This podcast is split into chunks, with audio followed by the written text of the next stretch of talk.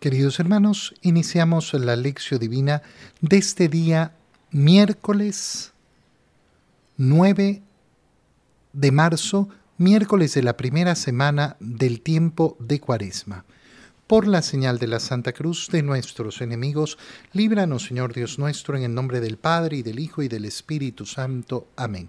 Señor mío y Dios mío, creo firmemente que estás aquí, que me ves, que me oyes, te adoro con profunda reverencia, te pido perdón de mis pecados y gracia para hacer con fruto este tiempo de lección divina. Madre mía Inmaculada, San José, mi Padre y Señor, Ángel de mi guarda, interceded por mí. En este día, miércoles de esta primera semana de Cuaresma, leemos en la primera lectura el libro del profeta Jonás, capítulo 3, versículos 1 al 10. En aquellos días el Señor volvió a hablar a Jonás y le dijo, Levántate y vete a Nínive, la gran capital, para anunciar ahí el mensaje que te voy a indicar. Se levantó Jonás y se fue a Nínive como le había mandado el Señor. Nínive era una ciudad enorme. Hacían falta tres días para recorrerla. Jonás caminó por la ciudad durante un día pregonando, dentro de cuarenta días Nínive será destruida. Los ninivitas creyeron en Dios, ordenaron un ayuno y se vistieron de sayal grandes y pequeños.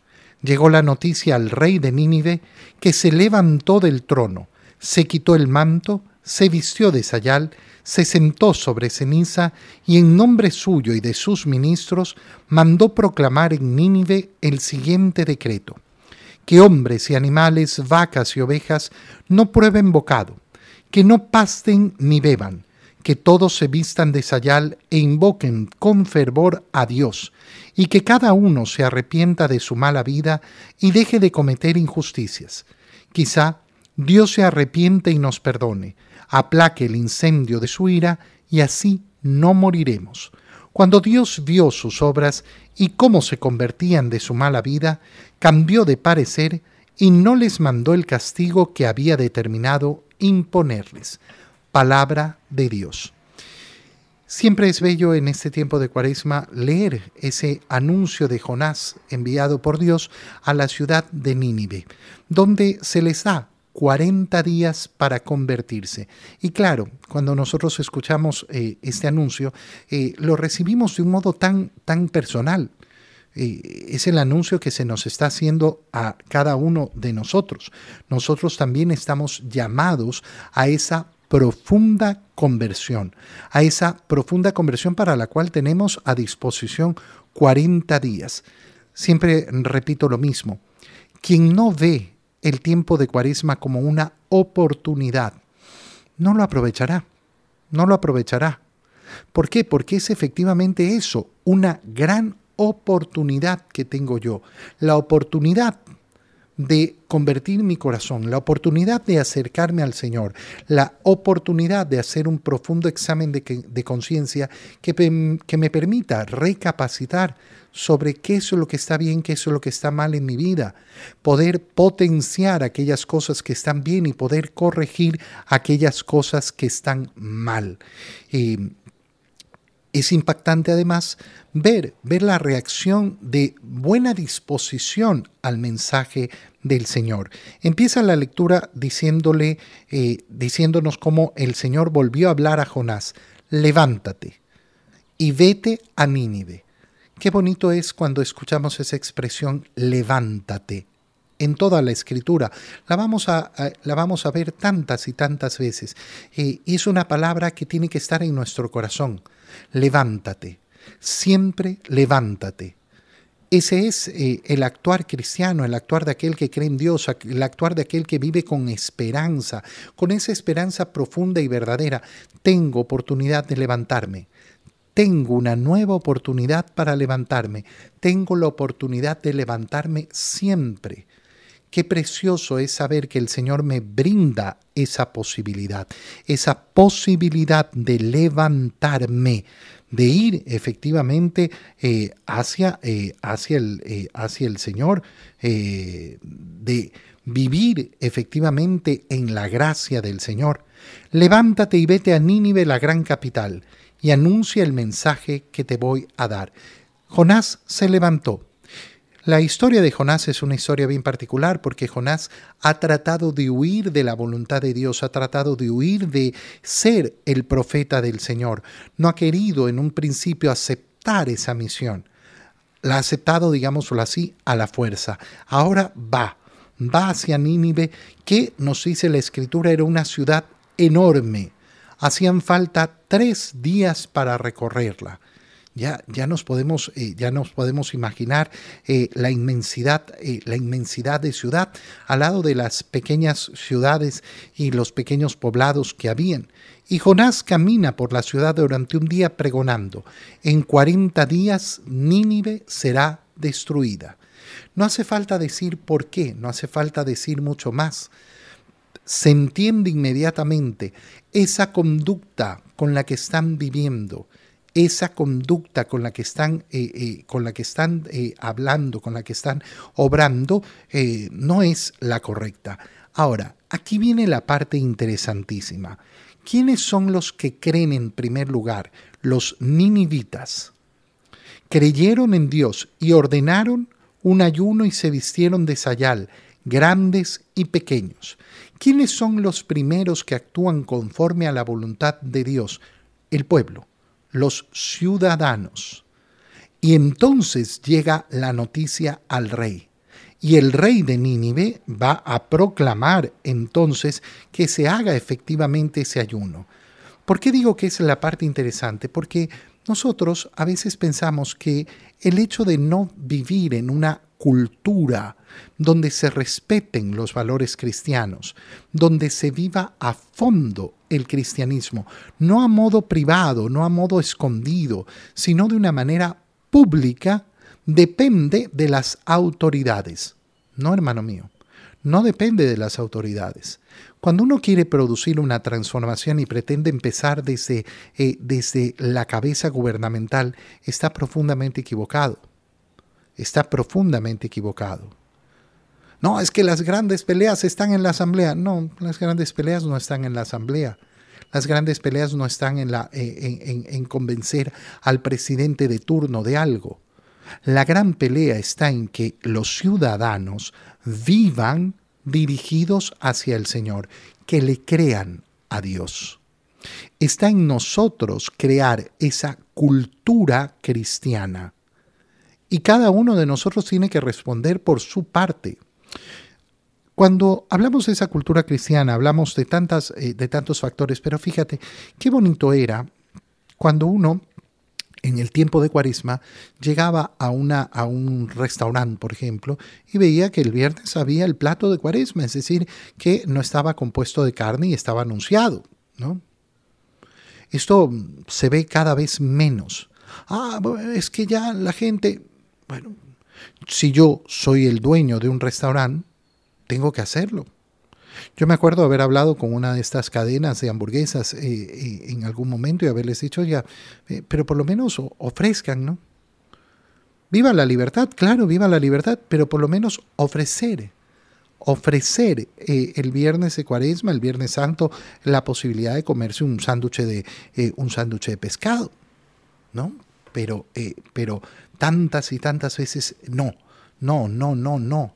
Y por eso hay muchas personas a las que les cuesta vivir metidos, metidos en, en la cuaresma. Perdón. Por eso es tan importante que cada uno de nosotros colabore con esa cultura. Fíjate lo importante que es, por ejemplo, que uno diga, no, mira, yo durante el tiempo de cuaresma no salgo, y tus amigos te dicen, no, pero, pero no sé qué. No, no, yo, yo no voy a fiestas durante cuaresma.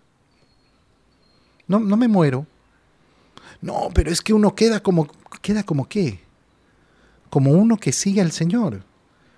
Nosotros con nuestras acciones tenemos que instaurar la cultura cristiana. Te estoy poniendo ejemplos pequeñísimos, pero para demostrar que efectivamente ahí es donde está la lucha. La lucha mm, surge en cada uno de nosotros y en la capacidad de convencer a los que están a nuestro alrededor, de vivir impregnados del Evangelio.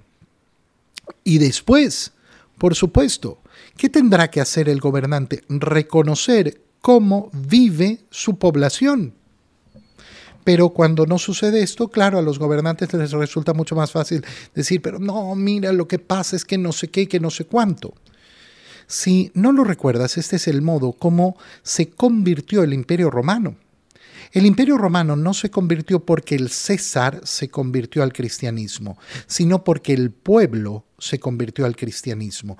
Y eso obligó al emperador a reconocer la religión cristiana y a convertir efectivamente el imperio en aquello que ya era.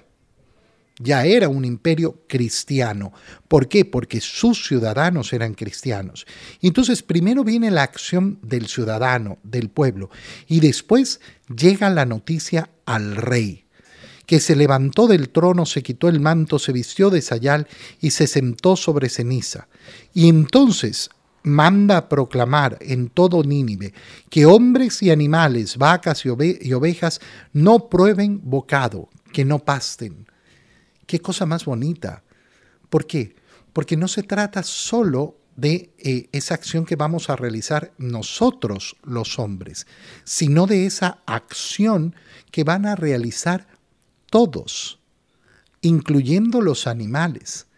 Fíjate cómo, cómo, cómo abarca, abarca a todos este creer efectivamente en ese anuncio dado por Jonás de parte de Dios. Vístanse de sayal e invoquen con fervor a Dios, y que cada uno se arrepienta de su mala vida y deje de cometer injusticias. No solo que se arrepienta, sino que venga una transformación, que venga un cambio profundo y verdadero. Entonces quizás Dios se arrepienta y nos perdone, aplaque el incendio de su ira y así no moriremos. Y cuando Dios vio estas obras, efectivamente, cuando ve que se convierten de su mala vida, cambió de parecer y mandó eh, y no les mandó el castigo que había determinado imponerles. Jonás se va a poner muy, eh, muy enojado con Dios por esta decisión porque él pensaba que había quedado como mentiroso. No sabe vivir la alegría, la alegría de que el mensaje de Dios es escuchado. Y siempre nosotros tenemos que tener esto presente. La alegría, la alegría de que la palabra de Dios se escuche, la alegría de que al Señor se le haga caso. En el Evangelio. Leemos el Evangelio de San Lucas capítulo 11 versículos 29 al 32. En aquel tiempo la multitud se apiñaba alrededor de Jesús y comenzó a decirles, la gente de este tiempo es una gente perversa, pide una señal, pero no se le dará más señal que la de Jonás. Pues así como Jonás fue una señal para los habitantes de Nínive, lo mismo será el Hijo del Hombre para la gente de este tiempo cuando sean juzgados los hombres de este tiempo, la reina del sur se levantará el día del juicio para condenarlos, porque ella vino desde los últimos rincones de la tierra para escuchar la sabiduría de Salomón. Y aquí hay uno que es más que Salomón. Cuando sea juzgada la gente de este tiempo, los hombres de Nínive se levantarán el día del juicio para condenarla, porque ellos se convirtieron con la predicación de Jonás, y aquí hay uno que es más que Jonás. Palabra del Señor.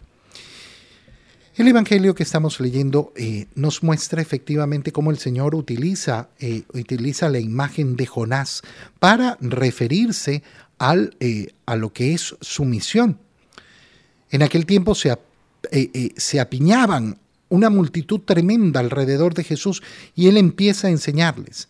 La gente de este tiempo es una gente perversa. ¿Dónde está su perversión? Pide una señal. Pide una señal. Fíjate qué, qué importante esto. Perversa porque pide una señal. ¿Y que yo no puedo pedir una señal?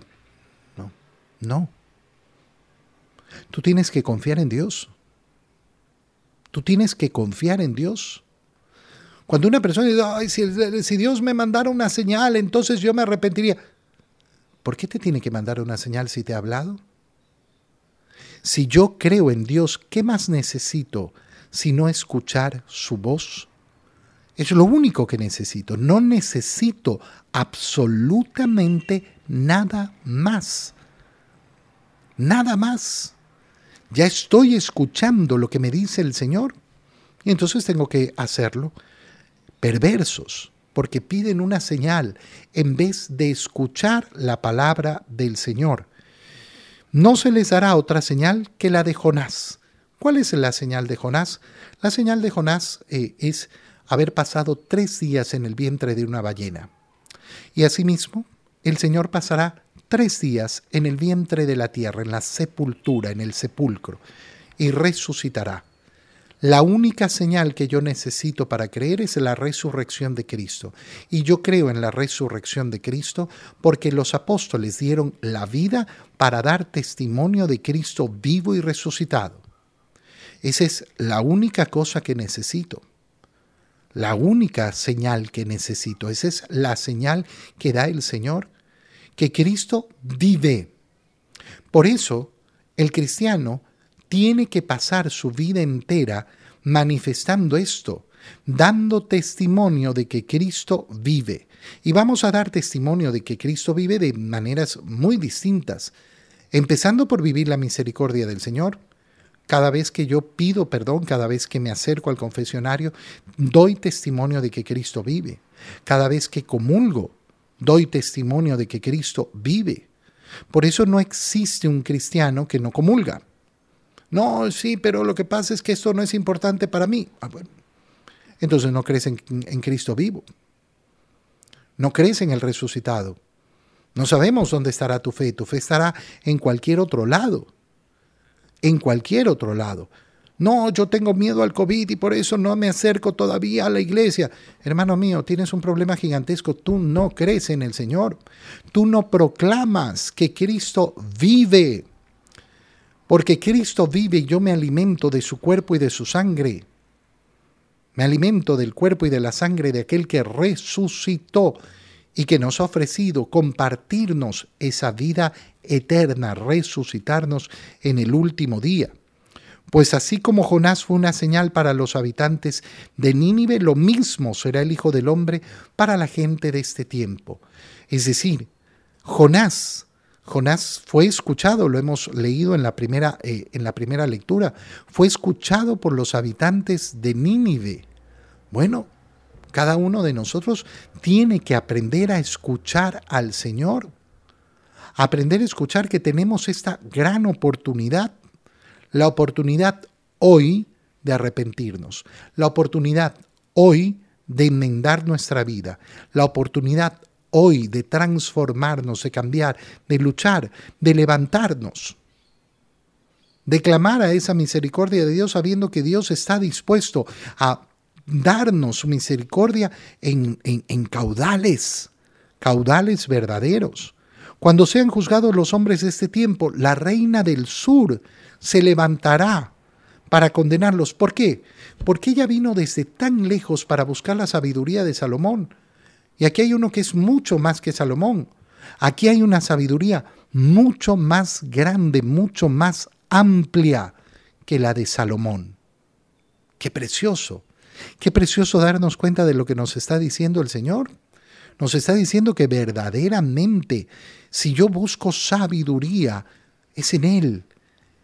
En su, en su palabra es donde voy a encontrar toda, toda la sabiduría que necesito toda. Cuando sea juzgada la gente de este tiempo, los hombres de Nínive se van a levantar. ¿Por qué? Porque ellos se convirtieron ante la predicación de Jonás. Y aquí hay uno que es mucho más que Jonás. ¿Cómo no me voy a convertir con las palabras del Señor?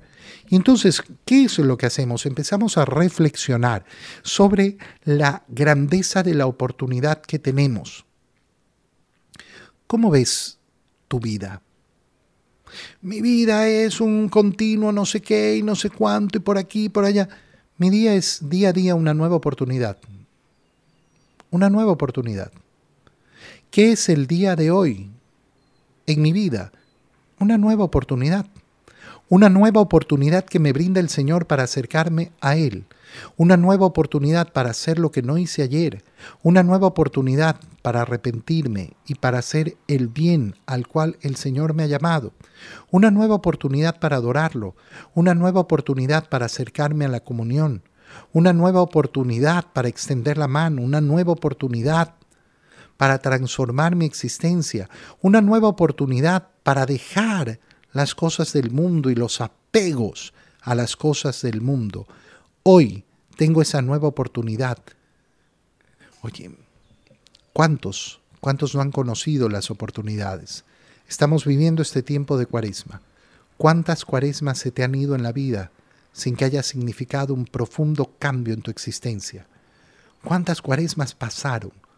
Bueno, decidirse. Yo voy a vivir profundamente esta cuaresma. La voy a vivir en la gracia del Señor. Te doy gracias, Dios mío, por los buenos propósitos, afectos e inspiraciones que me has comunicado en este tiempo de lección divina. Te pido ayuda para ponerlos por obra. Madre mía Inmaculada, San José, mi Padre y Señor, Ángel de mi guarda, interceded por mí. María, Madre de la Iglesia, ruega por nosotros. Queridos hermanos, que tengan todos un feliz día.